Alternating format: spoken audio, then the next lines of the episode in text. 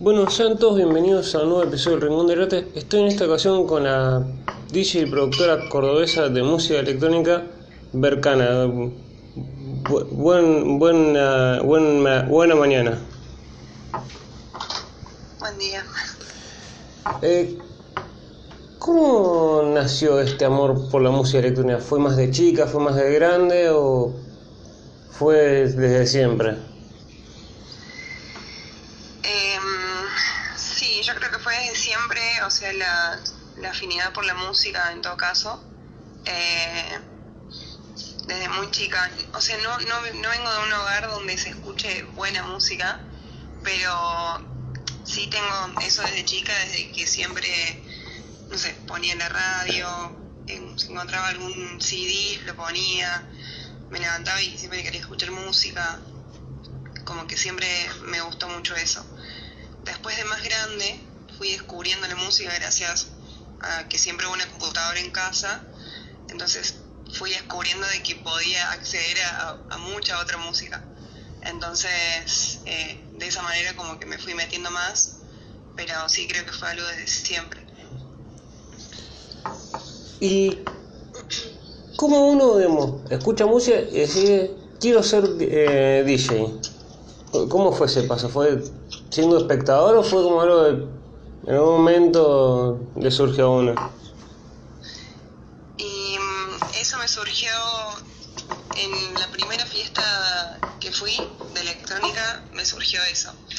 Em, yo empecé a salir de, bastante más chica, em, pero eran otro género, digamos. El día que descubrí que, que había música electrónica, digamos, y que ponían en vivo, eh, fue como que me voló la cabeza como la sensación y todo. Fui en, fui en evento, fui la primera, la primera fiesta fue para Daft Fire, se llamaba un DJ. Y bueno, fui espectadora, digamos, me quedé enamorada de, la sensación de verlo al DJ, ver lo que generaba en la gente, ver cómo todos bailaban, disfrutaban. Fue como eh, muy lindo. Y creo que ahí se instauró como el deseo en mí, pero no, no era algo aceptado. O sea, pasaron muchos años hasta que yo me animé a hacer algo con eso. Seguí yendo a fiestas, seguí como reviviendo esa experiencia, pero no, no me animaba a hacerlo. Fue como, uno va experimentando y después fue como, me animo y, y, y se aprende en algún lado o es como uno también autodidacta el aprender a ser DJ? Y mm, en realidad yo empecé bajando mi música y iba, iba armando mis carpetas, digamos, de diferentes géneros, dividida por meses y todo, es como que yo estaba en, esa. Em, y después empecé los cursos. Y eso lo hice como, como un hobby, digamos, como, como para un espacio para mí. No pensando en hacerlo para el público, sino para porque quería aprenderlo a hacerlo yo. Entonces empecé clases de vinilo y, y mezcla con, con compacteras en una academia. Y bueno, ahí me quedé completamente enamorada, sin dudas. Estuve bastante tiempo como practicando y todo eso hasta que finalmente mi profe más o menos como que me empujó a tener una fecha porque yo no, no quería hacerlo en público. Em, y bueno, él me motivó muchísimo para hacerlo, como que me quiso como romper esa timidez y ese miedo. Em, y finalmente me animé y bueno, fue hermoso. Y cuando uno aprende en estos cursos, ¿es mezcla para hacer DJ música electrónica o es para DJ en general? Em, claro, en realidad una vez que aprendes la técnica, podés mezclar cualquier género. Obviamente que para cada género cambian algunas cosas, o sea, no vas a mezclar exactamente la misma forma, pero es como que ya entendés la dinámica de los equipos, entonces, eh, bueno, podés mezclar otro tipo de géneros también, no, no hay problema con eso. ¿Y había miedo previo a esa primera presentación, digamos, después que uno, más allá del, em, de que lo dicen los demás, animarse uno a, to- a tocar? ¿Había miedo o es como, ok, va a salir lo que eh, uno estudió tanto? había mucho miedo, sí. Yo creo que todos los DJs eh, pasamos por eso en un comienzo. Eh, es como bastante aterrorizante el tema del público, porque una cosa es, bueno, hacerlo vos en, el estudio y demás, y otra cosa es que la gente te esté escuchando, porque nosotros lo que hacemos es todo para el público, y, queremos que la pasen bien y que disfruten, y si uno lo hace mal, o sea, por ejemplo, si mezclas mal un tema con otro, se nota, se nota y corta como el, como el flujo del baile, por así decirlo, o la gente se da cuenta y no está bueno. Obviamente la gente no es tan crítica y no, es tan ruda en ese caso, no, no es que se van a enojar, pero bueno, uno se siente mal, uno quiere hacerlo perfecto. Así que es como que sí, hay, como muchos miedos en un comienzo, pero luego eso se va a medida en que vas ganando experiencia, digamos, en, en la cabina. ¿Y cómo fue la decisión de no presentarte con, con tu nombre real y ponerte este, digamos, por así decirlo, un nombre artístico de Barcana, digamos, para quien te conoce fuera el DJ te dice Rocío y el que te conoce como DJ te conoce con este nombre artístico. Em, sí, el nombre artístico en realidad, o sea, yo ya me había lanzado como DJ en el 2018, que fue en esta fecha que yo le comentaba.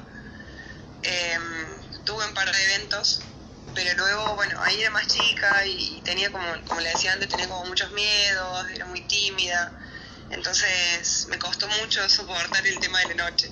Em, así que bueno, dejé todo, me fui de viaje y después volví y estuve como bastante tiempo para, para como volver a lanzarme, esto comenzó hace unos meses de nuevo y ahí decidí ponerme como este acá, que es Vercana. Eh, y bueno, mucha gente se copó porque ya, ya me conocía de antes, digamos, eh, y, y, bueno, empecé a hacer como mucho material y, y, demás, entonces como que rápidamente tuvo aceptación, digamos, en el público. Eh, así que bueno, ahora la gente que me va conociendo sí me conoce como Barcana, pero mucha otra gente eh, se Rocío, digamos. Y esto como aprender, digamos, andar en bicicleta, digamos, uno lo puede dejar un tiempo y volver y es lo mismo o se tiene que volver a aprender? Eh, la técnica como tal eh, ya te queda, digamos, eh, justamente como andar en bicicleta, ya la tenés como instaurada en vos. Sí, obviamente tenés que limar el tema de la práctica para que quede perfecto Em, pero sí, es algo que puedes retomar cuando quieras, digamos, no, no, no se va. ¿Y cómo se te ocurrió este día, digamos, te propusieron tocar en la laguna de Córdoba? Eh, ¿Y cómo fue esa experiencia?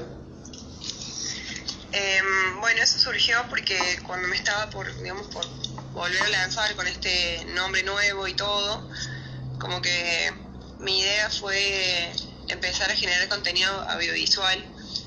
Y bueno, mi idea era hacer como un set, eh, un video set cada dos meses, por ejemplo, en algún lugar como turístico de Córdoba, algún lugar lindo, también como para dar a conocer la ciudad, o sea, la, provincia, em, y generar como algo lindo, que sé yo, como mostrar como un poco de Córdoba y además que mostrar mi música. Em, básicamente por eso surgió así y bueno, conocí la laguna hace un tiempo y me pareció precioso el lugar, entonces me contacté para ver si podíamos grabar ahí y, bueno, se pudo, así que se armó todo de esa forma. ¿Y cómo fue, digamos, uno empieza de nuevo? ¿Tiene el miedo de decir, y si no me llaman o arrancar otra vez y te sorprende digamos te sigan llamando de alguna fecha dijiste no puedo creer que me haya, tocar con este DJ o que me llamen para tocar en tal lugar em, sí o sea en primera instancia los miedos de que bueno de que no te llamen o de que no guste creo que es algo que que está mucho tiempo en uno eh, creo que nos pasa a todos. Y es muy normal también porque, bueno, hay muchos DJs, entonces es como que, digamos, hay mucha competencia, no quiero decir competencia como tal, porque yo creo que no es una competencia, pero sí hay como un mercado laboral y hay mucha gente que, que hace lo mismo que uno. Entonces siempre está ese miedo de decir, bueno, capaz que no me llaman. Em, por suerte, eh, me fueron llamando a unos lugares y eso dio lugar a que de otros lugares me, llamaran también. Es como que fue como em, en consecuencia, por así decirlo. Y sí, en los últimos eventos particularmente, o sea, en, muchos me ha pasado, pero particularmente en los últimos, es como que yo decía, wow, eh, no, no podía creer eh, haber llegado a esos lugares o haber tenido esas oportunidades, digamos. Em, pero bueno, creo que es una cuestión de, de enfocarse en el trabajo, de meter todas las energías ahí, eh, justamente no estar mirando tanto para el costado, no competir, no, no fijarse en qué gana el otro y, y qué gano yo, sino como nada, enfocarse en uno y estar con, como con esa energía y creo que, que todo después va llegando por, por consecuencia. Eh, también, obviamente, hay un poco de suerte, hay un poco, hay un poco de todo, de talento, por supuesto, de trabajo, es como una combinación y, y pero bueno, siento que, que a todo nos puede llegar, simplemente que hay que trabajar, obviamente, para eso. Eh, y este, ¿cómo fue, ¿cómo fue tocar? O, ¿Cuál DJ te sorprendió, digamos, estar compartiendo cabina? Vos dijiste, no puedo creer estar compartiendo la misma cabina eh, con este DJ. Em, me pasó particularmente para dos fechas.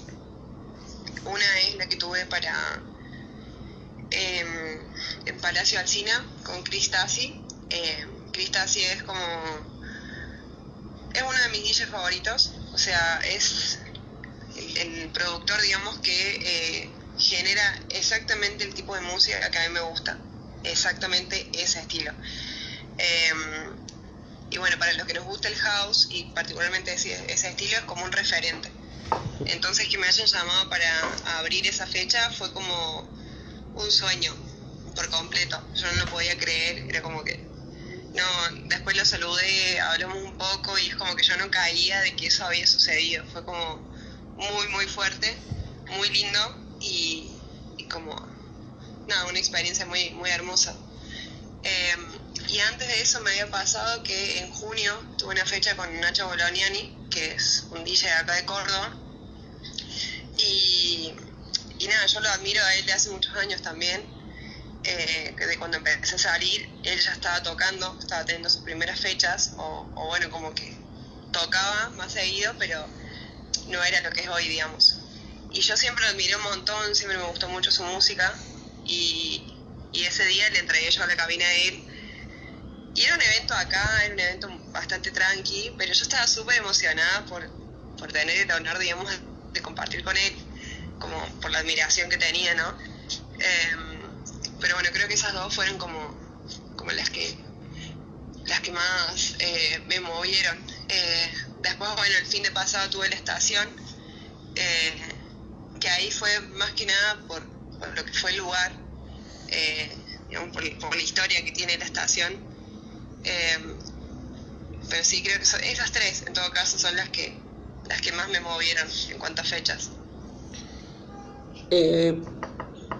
y como decías antes, hay muchos DJ. ¿Cómo se haceríamos? Porque no sé, un cantante lo ves distinto uno a otro. ¿Cómo se diferencia un DJ de otro? Y creo que es una combinación. Eh, en cuanto a la música, eh, hay muchos que tocamos estilos muy similares, porque bueno, eh, hay muchísimo hay, muchísima música, digamos, para tocar, pero creo que como que nos vamos agrupando y nos gusta cierto estilo y a veces de repente terminamos poniendo música muy similar. Creo que no, nos podemos diferenciar por la personalidad que tenga cada uno, la forma en que se proyecte, tipo la vestimenta, eh, la forma en que nos comunicamos con, la gente, eh, cómo somos abajo de la cabina, eh, cómo nos expresamos también a través de las redes, cómo, digamos, cómo, cómo somos arriba de la cabina también, por ejemplo, no sé, si bailas, si no bailas, si, no sé, cómo, interactúas con el público o, si sos como más tranqui. creo que son esas como las cositas en las que uno se puede diferenciar. Eh, porque en cuanto a la música, sí, a veces terminas haciendo algo similar al otro, hasta que vas encontrando también tu propio sonido y tu propia como forma de tocar. Eso también te diferencia, como la forma de mezclar. No todos mezclan diferentes, no todos eh, como que eligen la misma forma de ponerlos, digamos, el mismo orden, por ejemplo, poner los tracks. Creo que vendría por ese lado la diferenciación. ¿Y qué diferencia hay entre eh, house eh, y techno, entre los distintos géneros musicales de la música electrónica? ¿Qué, los diferencia? ¿Qué características para alguien que no sabe tanto de música electrónica los ve todos iguales? Em, lo que diferencia los géneros básicamente son los BPMs, que es como la velocidad al que va eh, el tema, eh, y también los sonidos o los instrumentos que se utilizan para, para armar ese track. Eh, track es un tema, digamos. por ejemplo, en el house, el rango es más o menos entre 119, por ejemplo, a 125. Ahora eso va cambiando, obviamente. Es como que ahora digamos, la, la música que se va generando está en más BPMs. Pero particularmente antes, el house era entre 119, 124, era como algo más houseero. Después tenés el progressive, que es un tempo como más lento y tiene otro tipo de instrumentos. Eh, y eso ya tenés de 117 hasta 122, 123. Eh, el techno es mucho más rápido, 125, 131 mucho, mucho más rápido. Y básicamente, o sea, en primera instancia uno se da cuenta por eso, entras a una fiesta y la música es como más relajada, más arriba, súper rápida, y ahí ya te das un poco cuenta, digamos, de, qué género estás escuchando. Y después las sensaciones también. Si es una persona que no sabe que, digamos, en cuanto al género, te puedes dar cuenta por la sensación que te genera. El house siempre te va a generar como alegría, felicidad, ganas de bailar, como que esa es la sensación que, genera. Después el progressive es como que es algo como más, eh, sí, como algo más introspectivo, como que te deja como que te relaja un poco más, como que vos estás bailando pero estás como conectando con otra cosa, no sé cómo explicarlo, como que estás en tu mundo. Y después el techno es como mucho más arriba, es como más de agite, es como, sí, es otra sensación. Eh, no sé cómo más podría describirlo, digamos, para alguien que no, sepa de, los géneros. ¿Y en cómo es, digamos, tocar música electrónica en Córdoba? Es una provincia que acepta la música electrónica, más allá de todo el mundo la conoce como una, una provincia más del cuarteto.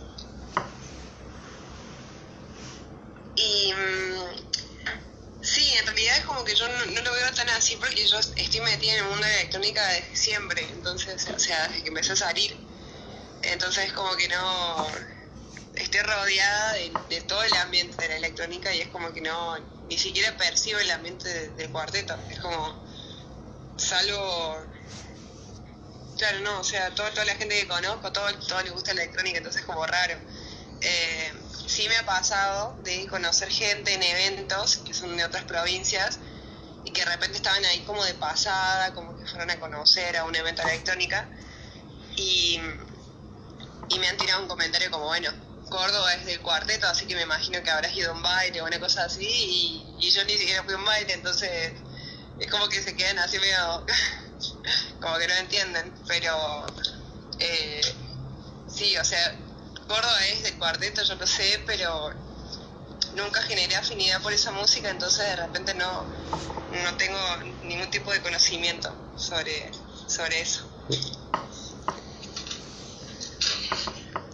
Eh, y esta es una la fama esta que tiene o se la fue construyendo el periodismo y la gente digamos, lo, lo, fue aceptando o, lo fue escuchando y lo repitió de la fama de la música electrónica con la no, que se la relaciona con la droga ¿es tan así o es algo más no es tanto como la, la maquilla el periodismo?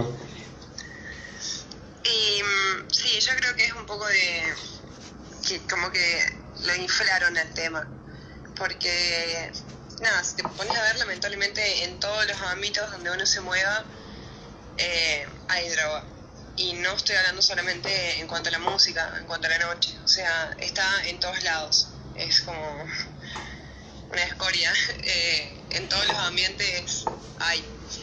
Sí, particularmente en la electrónica, como que ha habido eh, esas muertes que de repente como que han manchado toda la escena y se ha generado ese repudio y esa sensación de que en la electrónica todos se drogan un montón y que, es peligroso, que la gente se muere. Em, pero tengo conocimiento de que en, otros ambientes, en otros géneros también, por ejemplo, no sé, eh, los boliches de cachengue, en, los bailes y demás, hay droga también y mucha. Entonces, bueno, me parece un, poquitín injusto, digamos, que, que se marque así el electrónico como un ambiente negativo por eso, siendo que, que bueno, que a estas alturas está en todos lados. Pero, pero bueno, o sea, la gente que, le gusta la electrónica eh, piensa de esta manera, digamos. Eh, el tema es la gente de afuera, que por ahí no, no, no lo comprende porque no estaba ahí en realidad.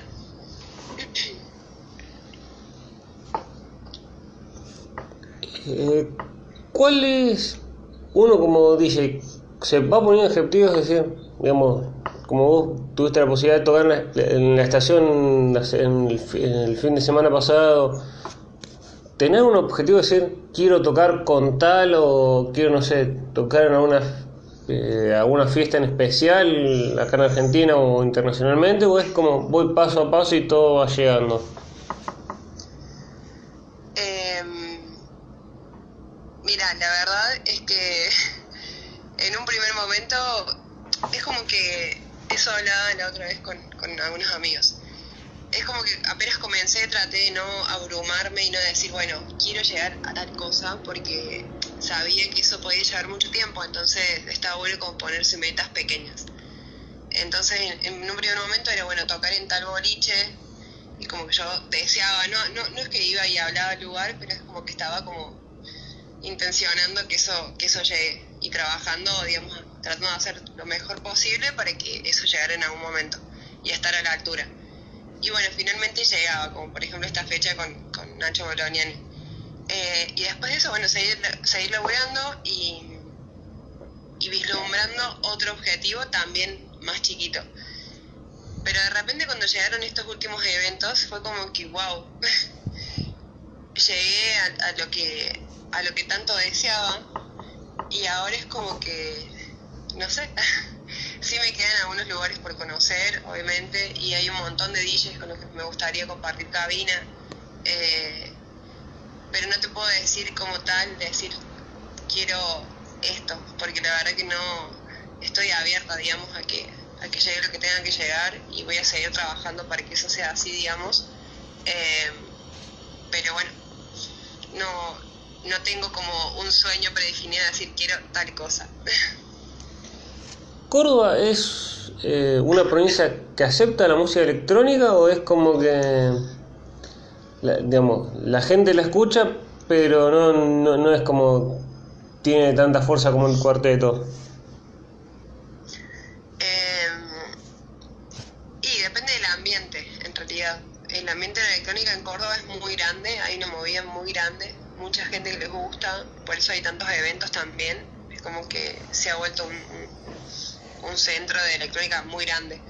Em, pero sé que también eh, hay otros géneros y a la gente también le, gustan otros géneros, depende del ambiente en realidad. Eh, vos ves un evento de, cuarteto, por ejemplo, y hay muchísima, muchísima gente, se llena un forja. Eh, pero viene Hernán Cataño y también y llena tres, entonces como em, creo que como que en, en ambos ambientes hay mucha gente, hay mucha noche en Córdoba particularmente. ¿Y la mujer se, la, se las respeta a las mujeres DJ o es como de mucho avance hemos, ha tenido el feminismo y ha, ha, tenido conquistas, pero a las mujeres no se las respeta o les cuesta tener lugar en, fechas de, hombres o tener fechas todas de mujeres? Eh, sí, es una realidad que, es un poco más complicado, creo yo.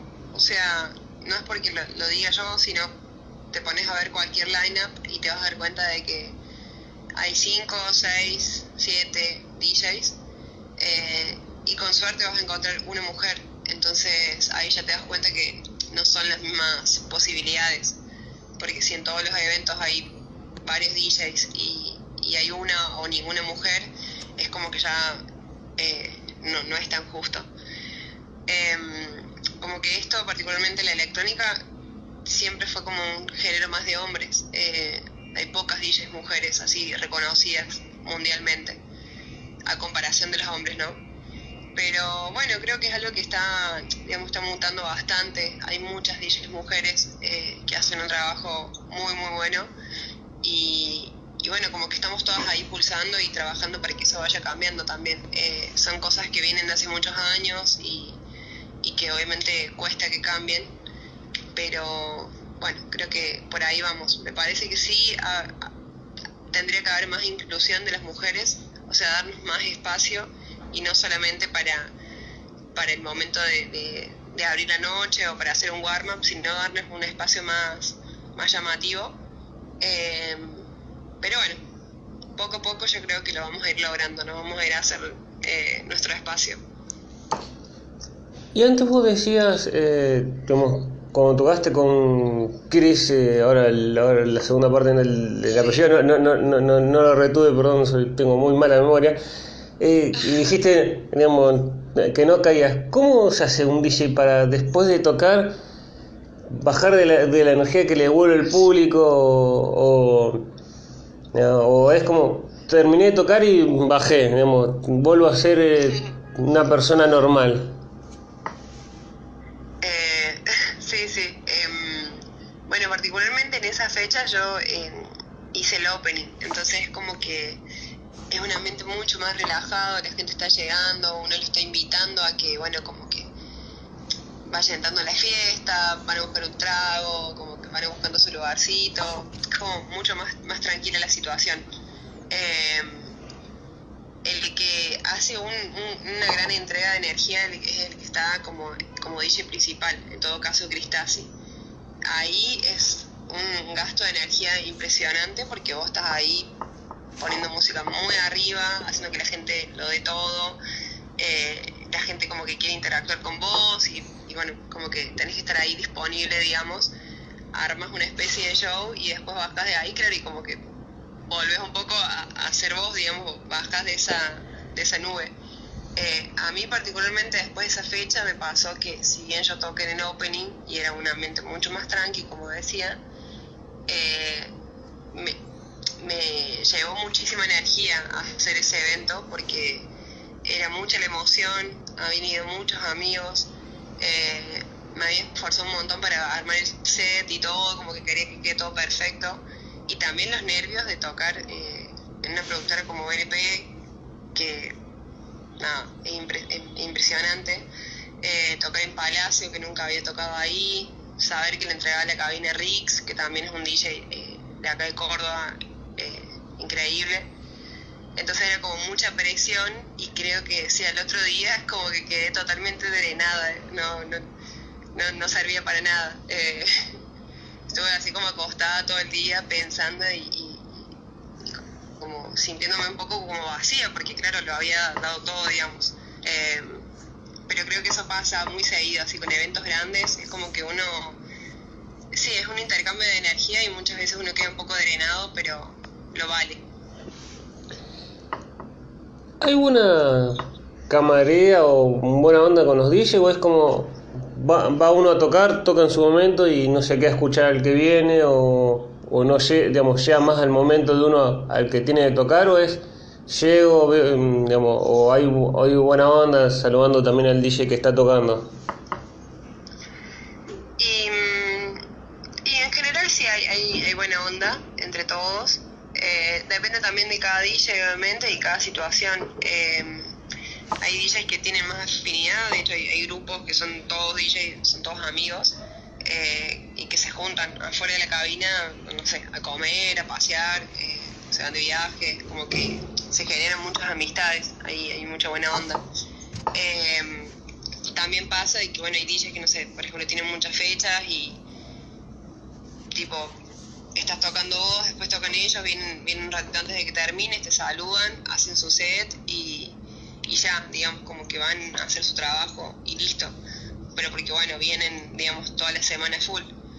Em, pero por lo general hay, hay muy buena onda. Eh, acá en Córdoba como que nos conocemos entre todos, entonces como que, bueno, también se nota mucho, por ejemplo, cuando uno necesita ayuda, cuando no, no te sale algo, te pasa algo, lo que fuere, podés preguntarle a cualquier DJ y siempre te van a responder con lo mejor y eso está muy bueno, como que eh, hay muy buena energía entre, entre nosotros en general. Obviamente hay algunas, eh, puede, puede haya algunos que no, pero por lo general yo noto que sí. ¿Cuándo fue el momento, digamos, vos decías al principio, primero arrancó como un hobby o no, tan profesional? ¿Cuándo fue el cambio de cabeza dijiste, me quiero dedicar profesionalmente o darle mucho tiempo al, ser DJ? Y esto comenzó el año pasado, más o menos en julio del 2021. Yo ya venía dándole vueltas a la idea de o sea, siempre quería volver porque era algo que me llamaba muchísimo, eh, pero me, me echaba para atrás mucho la timidez, porque estar ahí expuesta en el público es como bastante fuerte. O sea, uno puede tratar de poner la mejor música que, le salga o tratar de, mezclar lo mejor posible, pero el contacto con el público y estar ahí como expuesta es, es bastante fuerte. creo que es algo que lo vences con el tiempo. Pero bueno, desde el año pasado como que me da vuelta la idea de que quería volver y quería volver bien, entonces como que lo estuve pensando mucho y ahí fue cuando decidí hacer el, set grabado porque pensé que eso como que le iba a dar otro profesionalismo, digamos. Em, y bueno, me armé la página eh, y, fui como buscando una seriedad en todo lo que hago, como llevarlo a otro nivel, digamos, para que se entienda de que no, no era un hobby, no era un juego ni nada de eso, sino que que, estaba buscando hacer las cosas bien y, como, eh, sí, eso, darle otro nivel, digamos. Pero comenzó el año pasado y, hay mucho trabajo de fondo que, por ahí eso como que quizás del otro lado no, sé si se llegará a apreciar o no, pero digamos no, no lo tomo como, como algo al pasar, digamos, lo quiero, lo quiero hacer lo mejor que, se pueda. Eh, y eh, el cuerpo, ¿a uno le pasa factura después de estar durante la presentación eh, tanto tiempo para... ¿Le pasa factura o uno ya está acostumbrado a estar tanto tiempo parado? eh, sí, o sea, el otro día puede que, depende de la cantidad de horas que toques, eh, puede que, te duele un poco la espalda, por ejemplo, que te, que te arda la vista, eh, que te duele un poco el cuello, eso sí es un poco normal. En el momento no te das cuenta porque te genera mucha adrenalina estar ahí, entonces no, ni, no, no hay cansancio, no hay nada. Pero sí el otro día, a veces, depende de nada de la cantidad de horas que vos estés poniendo música, eh, puede que, que vengan esos dolores también, bueno, el sueño, que los DJs no, no dormimos ocho horitas seguidas como todos, eh, la mayoría somos noctámbulos y eso te afecta muchísimo, porque es como que nosotros vamos en contra de, la, vida regular de la gente, nosotros vamos al revés. Eh, como que la gente a las, no sé, a las 11, 12 ya se está acostando y, haciendo como una vida más normal y nosotros a esa hora nada que ver, o sea, eh, a eso a las 3 de la mañana y nos estamos sentando a bajar música, o sea, es como que tenemos todo al revés y eso obviamente también te genera como el cuerpo te pasa factura. Eh, pero bueno, los gajes del oficio. ¿Te ha pasado con amigos o familiares que hayan dicho esta, esta genial frase, no sé por qué la dicen, de, de digamos, buscarte un laburo común porque eh, esto de ser DJ, digamos, es tomártelo como hobby o del arte no se puede vivir? Ah, sí, sí, sí, sí, me pasó muchísimo. Eh, de hecho, bueno, también es una de las de los motivos por los que no me animaba, eh, venía con el, con el, tema familiar, digamos. Eh, mi familia de alguna forma no es que está totalmente en contra de esto, sino que siempre estuvo esa, esa frasecita instaurada como, bueno, del arte no se puede vivir o el artista lamentablemente se muere de hambre. Entonces, como que de alguna forma también me pasaron esos miedos, ¿viste? De, de esas frases como pero ¿estás segura? ¿Querés dedicarte a esto? Porque no, no sé si vas a, tener éxito, vas a generar dinero, cómo vas a salir adelante. Como que estaban esos miedos mi familia. Em, y bueno, también me costó mucho como sacarme eso de, la cabeza, porque uno, quiere o no, seguía mucho por, lo que su entorno le dice. Em, pero bueno, poco a poco también fui demostrándoles de que, de que era posible eh, y estoy súper agradecida por eso porque sé que también hay muchos que lo intentan y de repente no, no les va bien y, se quedan con esa sensación de que no de que era cierto, ¿no? De que el arte no se puede vivir, pero yo creo que sí, eh, obviamente cuesta, todos los DJs, eh, particularmente creo que cuando arrancamos tenemos otra entrada de dinero porque vivir solamente de esto es difícil en un comienzo, pero si te va bien, o sea, eh, puedes vivir muy bien, digamos. ¿Y te ha pasado, digamos, si has, tenido algún laburo en conjunto también con el DJ, es terminar de tocar un día y después decir, qué duro levantarme a laburar, o era como, hay que, hay que ganarse el pan? Eh, sí, las dos cosas. O sea, eh, trabajé toda la vida con en un local de ropa em, y trabajaba de lunes a lunes porque era horario shopping. Así que, o sea, trabajé así hasta em, fines de agosto más o menos de este año. Y la verdad que fue tremendo eh, llevar las dos cosas a la vez porque, bueno, o sea, yo tenía un evento, no sé, un viernes. Por ejemplo, yo tocaba más temprano, pero me quedaba hasta el final de la noche, ya en las 5 de la mañana, cobrábamos, qué sé yo, llegaba a mi casa y todo, 7 de la mañana y a las 9 tenía que estar trabajando. Entonces era bañarme, tomar algo, un, cafecito y irme a trabajar. Y era terrible porque yo contaba para que se pasen esas 6 horas y media y poder volver a mi casa a descansar. Eh, pero justamente es tanta la, digamos, la... Eh, digamos, las ganas que tiene uno de, progresar y de superarse, que es como que, bueno, toma esos sacrificios. Em, justamente eh, después se fueron abriendo más puertas y vinieron más eventos, entonces, em, nada, pude bajarle a un par de días para ir al local y como respirar un poco más, pero en un primer momento trabajar los fines de día y de noche fue como muy difícil. ¿Y quiénes son tus referentes dentro de la música electrónica? Y si digamos, ¿y quiénes son las que ves como compañías DJ digamos, que te sorprenden o decís me encanta cómo tocan esta, estas chicas? Ah, de chicas. Eh, sí, también hombres, digamos, si tienes referentes hombres o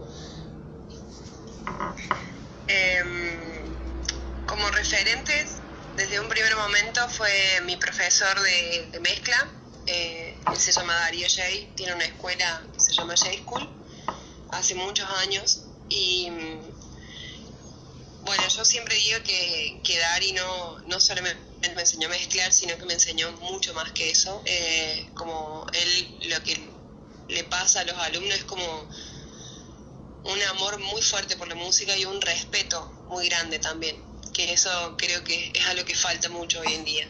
Eh, como que está bastante manoseado el tema de, de, esta profesión. Hay mucha gente que lo hace porque es una moda, digamos, pero Dari se ocupa de, tratar de, de, instaurar ese mensaje en cada uno, de decir, bueno, eh, el respeto por la música, el amor, eh, saber hacer bien las cosas, hacerlas con, con, humildad.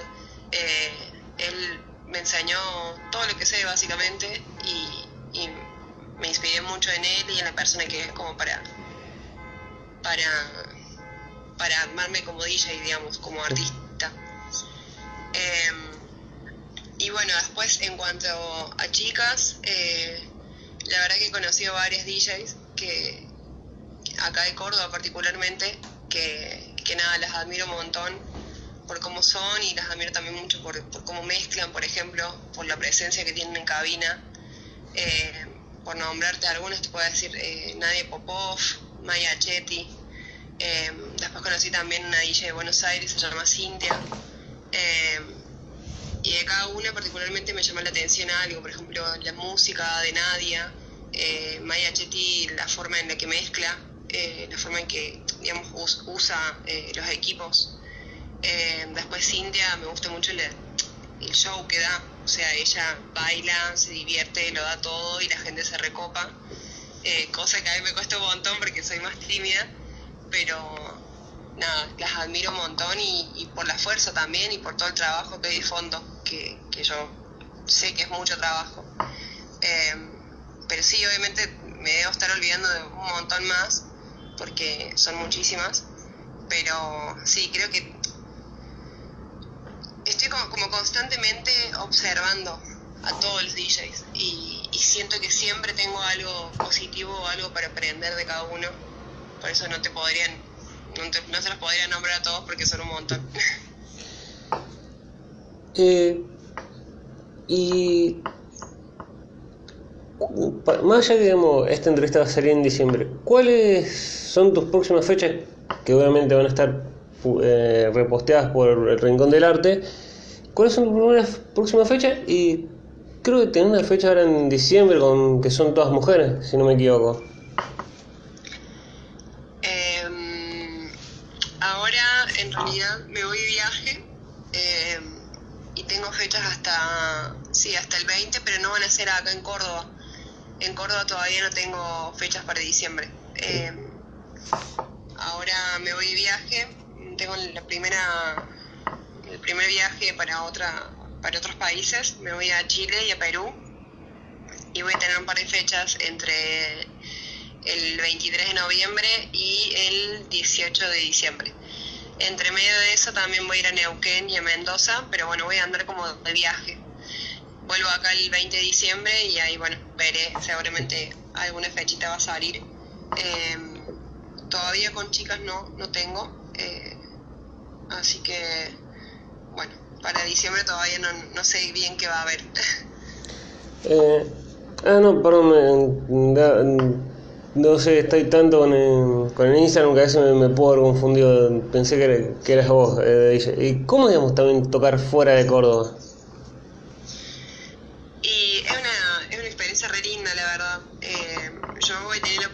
solamente viajar por el país. Eh, y es muy lindo porque, bueno, como que conoces un montón de gente que está en el mismo rubro, eh, la gente es como muy, muy copada, muy atenta, siempre como que quieren que, digamos, que no te falte nada, digamos. Eh, y nada, también como conocer lugares nuevos, cabinas nuevas, el público es diferente en cada lugar, es como una experiencia hermosa y, es uno de los motivos también por los que, decidí hacer esto, como, poder conocer otros lugares y otras personas. Eh, y las experiencias que he tenido realmente fueron hermosas. Eh, me han quedado grandes amigos de, esos viajes.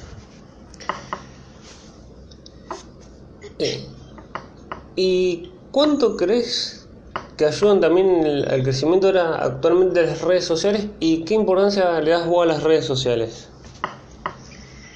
Y yo creo que hoy en día las redes son súper importantes. Eh, vienen a ser como un currículum en cuanto a los DJs y en cuanto a un montón de profesiones en realidad.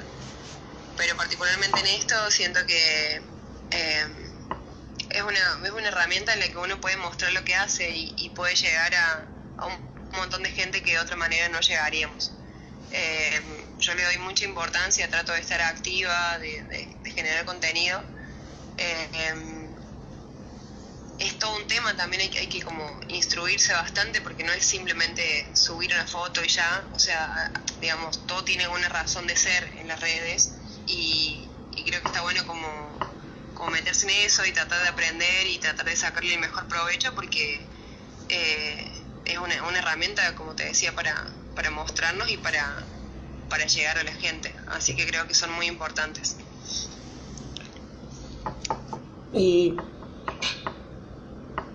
¿Te, te ha pasado, digamos, o cómo son, digamos, estos DJ mencionados eh, Nacho, Nacho, también Chris, eh, son, digamos, uno los admira y son personas normales como uno corriente o, con la trayectoria, digamos, se, digamos, se, se siente esa como necesidad de darle un respeto.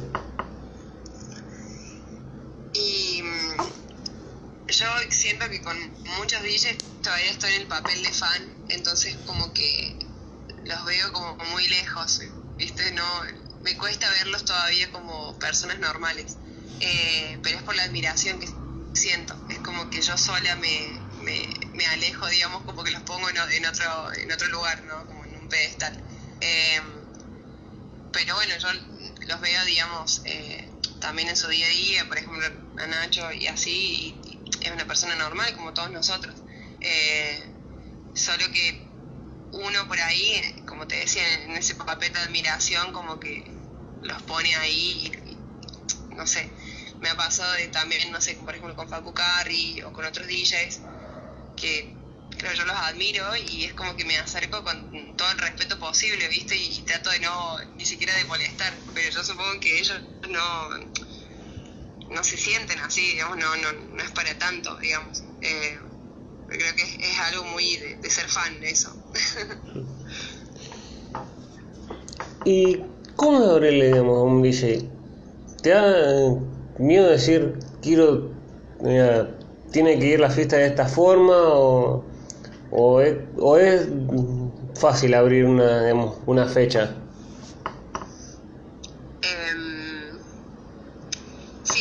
o sea, son cosas diferentes. Una cosa es producir un evento, que eso ya es otro tema, y otra cosa es poner música en un evento. Eh, a mí particularmente, digamos, los productores me hablan y, me consultan, digamos, si, me quiero sumar a la fecha, me explican un poco de cómo es que pasa la modalidad y bueno, está en uno elegir si quiero o no. Eh, pero el tema del armado de un evento ya es otro mundo, es es súper amplio también y, no mucha gente está como capacitada para hacerlo también porque son como muchas cuestiones a tener en cuenta. Eh, yo particularmente todavía no, no, no, me he metido en ese mundo, no, no tengo ni idea de, producción de eventos, pero sé que, que es como, sí, es, mucho trabajo, es otro tipo de trabajo, digamos, pero no, no tengo conocimiento sobre eso. Sí, perdón, yo le preguntaba más, digamos, como vos decías antes, digamos, que le abriste la pista tal. Eh, es, digamos, cuando, uno se presenta a tocar, dice, quiero que la fiesta vaya por este lado, es como tener que manejar la pista de una manera. Ah, ahí va, ahora entiendo. Eh, y eso en realidad depende del horario que te den. Por ejemplo, si te dan un horario principal, básicamente la fiesta se va a guiar por la música que vos pongas y el estilo que vos tengas. Eh, por ejemplo, si me dan un horario principal a mí soy DJ house, los DJs que vengan antes van a tener que seguir una línea de la música que yo pongo. En el caso de que haya otro DJ principal y ahí me ponen como opening o como warm-up, eh, yo siempre trato de, de escuchar el DJ que va a venir después y basarme en eso para armar yo mi set. Como que me inspiro, no es que voy a cambiar la música que yo pongo, voy a poner otra cosa nada que ver, pero sí voy a sacar como algunas sí, como algunos indicadores de, como para armar, para que la, gente de alguna forma vaya entrando como en un, en un caminito, ¿no? Decir, bueno, voy preparando a la gente para lo que va a dar este DJ principal. Eh, eso lo denota, digamos, el armado del line-up y también donde va a ser el evento, porque no es lo mismo un evento, por ejemplo, en un bar que es más chiquito que un evento en, un lugar mucho más grande, eh, como ser, no sé, la estación. Eh, como que eso también va cambiando según el lugar. Eh, ¿La cabina es sagrada o uno toca y puede, no sé, pasar a veces con un vaso al lado o cuando la gente está contenta, digamos, acercarle el vaso o querer tocarte y pasar con un vaso de bebida al lado? Y ese tema es complicado porque, bueno, en realidad no, no debería haber vasos cerca eh, porque son aparatos muy sensibles y una gotita que le caiga ya podría generar un desastre. Pero bueno, depende de las circunstancias. Como te decía, hay lugares, por ejemplo, un bar que es más chico y a veces como que, bueno, se arma, digamos, como que la gente se enfiesta y a veces pasa ese tipo de cosas, ¿viste? Como que la gente desde afuera no, no se percata de la gravedad que puede generar que un vaso se caiga allá arriba. Eh, como que no, no lo comprenden en ese momento.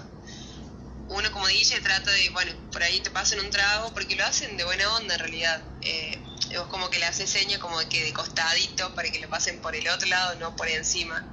Eh, o le decís que no, qué sé yo, es como difícil, ¿viste? Vas ahí como negociando con la gente.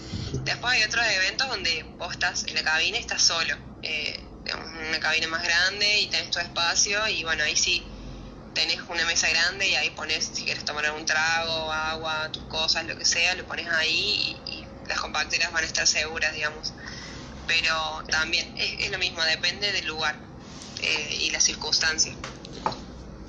¿Y te ha pasado, no sé cómo también es el mundo DJ, digamos, si el DJ siempre tiene que llevar sus, sus compacteras o también mm, o no? Y si te ha pasado una vez decir, ¿por qué estoy tocando acá? De decir que te da miedo que se, se queme la compactera, vuelvo a decir que, que no pase nada, pues. Mira, del miedo. Claro. Em, el tema de, llevar los equipos depende también del evento. Hay eventos donde, por ejemplo, en un bar tranqui, tranqui, tipo la gente para cenar, a veces te piden que lleves la computadora o algo así. Si no, nosotros nos llevamos nuestros equipos porque son equipos súper caros.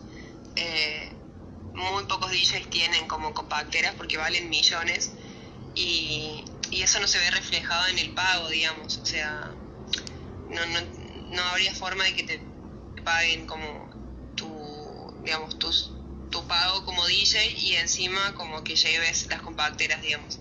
Eh, así que nadie las lleva. Nadie, no, no, mucha gente tiene y no mucha gente las lleva tampoco. Em, pero sí me ha pasado de esta, esta situación de ir a algún lugar y que capaz que tienen equipos que no son tan nuevos o que tira alguna falla. Una vez me pasó que un mixer, por ejemplo, tiraba una falla y entre medio como que hacía como un ruidito raro. Y, yo estaba rogando de poder terminar el set, me faltaba una hora de que no, de que no se termine de romper la mixer. Porque si no, como que iba a quedar ahí la noche.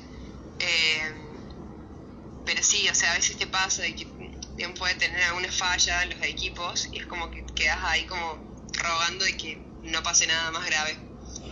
Ah, también pasó una vez justamente que habían alquilado unas compacteras y el día anterior las habían tirado un trago encima. Nadie se había dado cuenta, solamente un chico que lo vio de lejos y después avisó. Eh, pero esa noche prendieron la compactera y explotó o sea, explotó el mixer, hizo como un, como una, sí, como una, chispa ahí en el cable y era porque estaba mojada. Así que pasó lo mismo, tuve que esperar una hora hasta que traigan otra mixer, cambiarla. Y bueno, son cosas que, que pueden pasar también. Eh, y me quedé ahora, mira, porque es un placer charlar con vos. Es como, siempre me, surgen más preguntas, pero como creo que es una canción de Lerner ese, o de quien que todo tiene un final, eh, te voy a hacer la última que se divide en dos partes. Eh, la primera parte de la última, mira, desde que arrancaste hasta ahora, digamos, también está vuelta, también desde que arrancaste.